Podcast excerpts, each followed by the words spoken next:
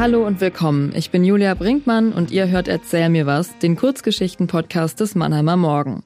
Wir lesen euch immer dienstags, donnerstags und samstags Geschichten vor.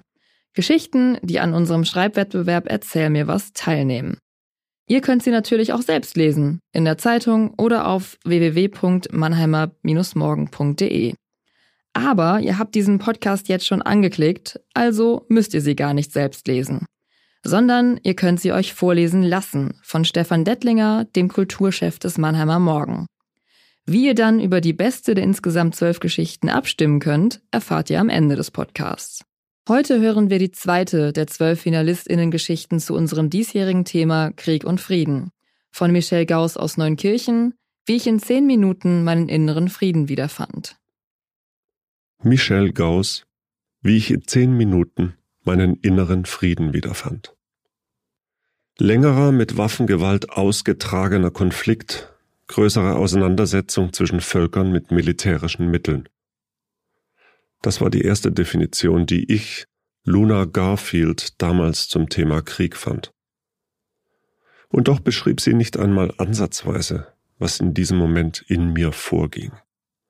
Mit 15 war ich der wohl introvertierteste Mensch, ein Mädchen, das sich zu Hause in ihrem Zimmer einschloss und ihren Nachmittag am liebsten mit einem Buch verbrachte. Mit sozialer Interaktion hingegen hatte ich kaum etwas am Hut. Ich genoss die Stille und stieß damit immer wieder auf Unverständnis. Meine Freunde sagten, ich müsste mehr ausgehen und das Leben genießen. Was niemand verstand war, dass ich mein Leben am meisten genoss, wenn mich die Ruhe wie ein warmer Mantel umhüllte.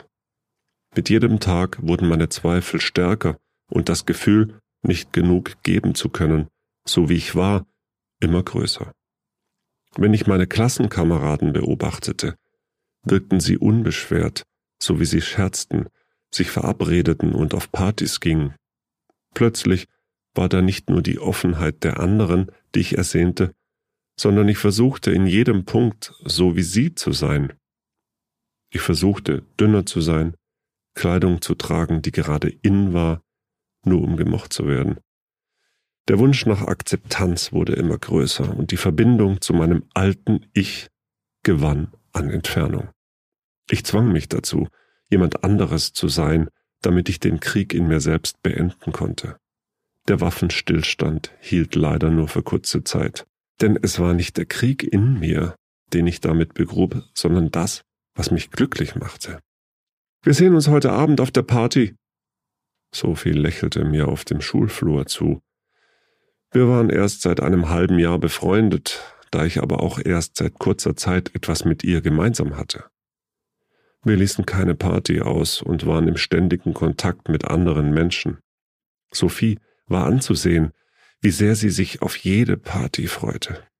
Mir ging es ganz anders, ich war erschöpft, und am Ende des Tages war meine Sozialbatterie vollkommen leer. Jedes Mal kämpfte ich mich erneut auf eine Party, ohne dass ich mir genügend Zeit ließ, meine Batterie wieder aufzuladen. Ich war zum Inbegriff eines People-Pleaser geworden und konnte mich kaum daran erinnern, wann meine Freunde das letzte Mal ein Nein aus meinem Mund gehört hatten. Doch das interessierte sie nicht. Sie mochten die neue Luna sowieso lieber und konnten nicht sehen, wie ich nachts im Badezimmer weinte, in voller Hoffnung, die ständigen Partys würden mich doch noch glücklich machen. Es war an einem schönen Frühlingstag, als meine Freunde und ich durch die Cafeteria liefen und ich ein Mädchen am anderen Ende des Raumes entdeckte. Ganz alleine saß sie dort am letzten Tisch mit einem Buch in der linken Hand. Sie schmunzelte über eine Stelle in diesem Buch, und ich wünschte mir in diesen Momenten nichts sehnlicher, als ihren Platz einzunehmen. In ihrem Inneren war sie bestimmt dennoch schrecklich unglücklich, ganz alleine dort am Tisch, niemand, der sie zu der nächsten Party einlud und das nur, weil sie die Pause am liebsten alleine verbrachte. Seltsam war nur, dass sie gar nicht traurig wirkte. Sie sah sich nicht einmal um, als sehnte sie sich gar nicht danach, beachtet zu werden. Ich war niemand, der wirklich oft auf die Menschen zuging und sie ansprach. Trotzdem schien mich etwas magisch zu diesem Mädchen hinzuziehen. Ich teilte Sophie mit, dass ich nachkommen würde und ging, ohne lange darüber nachzudenken, auf das Mädchen zu. Das braunhaarige Mädchen bemerkte mich zunächst gar nicht, sondern las seelenruhig weiter. Erst als ich mich räusperte und ein leises Hey murmelte, sah sie zu mir auf. Oh, sorry, ich hab dich gar nicht bemerkt. Ihre Mundwinkel hoben sich leicht. Setz dich ruhig, fuhr sie fort, als ich mich immer noch nicht rührte. Dankend nahm ich das Angebot an, wusste aber dennoch nicht so richtig, was ich sagen sollte. Liest du auch gerne? Hast du dieses Buch schon gelesen? Es ist einfach der Wahnsinn. Ihr Schwärmen entlockte mir ein kleines Lächeln. Ich strahlte ähnlich euphorisch, wenn ich über Bücher sprach. Ich habe es noch nicht gelesen, aber es steht auf meiner Liste. Meine Liste, die mittlerweile überirdisch lang war, weil ich es mir nur noch selten erlaubte, meinen Tag im Zimmer zu verbringen. Es fehlen mir nur noch ein paar Seiten. Kannst du mir vielleicht ein Buch empfehlen? Aus erwartungsvollen Augen blickte sie mich an, während ich schwer schluckte. Noch nie zuvor hatte jemand meiner Freunde Interesse an meiner Bücherliebe gezeigt. Die Mädchen, dessen Namen ich noch immer nicht kannte, fiel auf, wie blass ich auf einmal geworden war. Ist alles in Ordnung? Mein rasches Nicken beruhigte sie und schließlich stellte ich ihr die Frage, die mir schon die ganze Zeit auf der Zunge brannte. Fühlst du dich nicht einsam? Ich meine, ganz alleine an diesem Tisch? Sie störte sich nicht an meiner wirklich persönlichen Frage. Nein, genau hier fühle ich mich am wohlsten. Es ist nicht so, dass ich Gesellschaft nicht genießen würde, aber ich genieße auch meine Zeit alleine. Ich brauche sie. Ich kann es aber gut verstehen, wenn es dir da anders geht. Dass ich sie mehr als nur gut verstand, konnte sie natürlich nicht wissen, doch es war, als sprach sie mir aus der Seele. Ehrlich gesagt verstehe ich sehr gut, was du meinst. Verwundert blickte sie mich an. Ach, echt? Sie schlug das Buch zu und packte es in ihren Rucksack. Äh, willst du mich zum Sekretariat begleiten?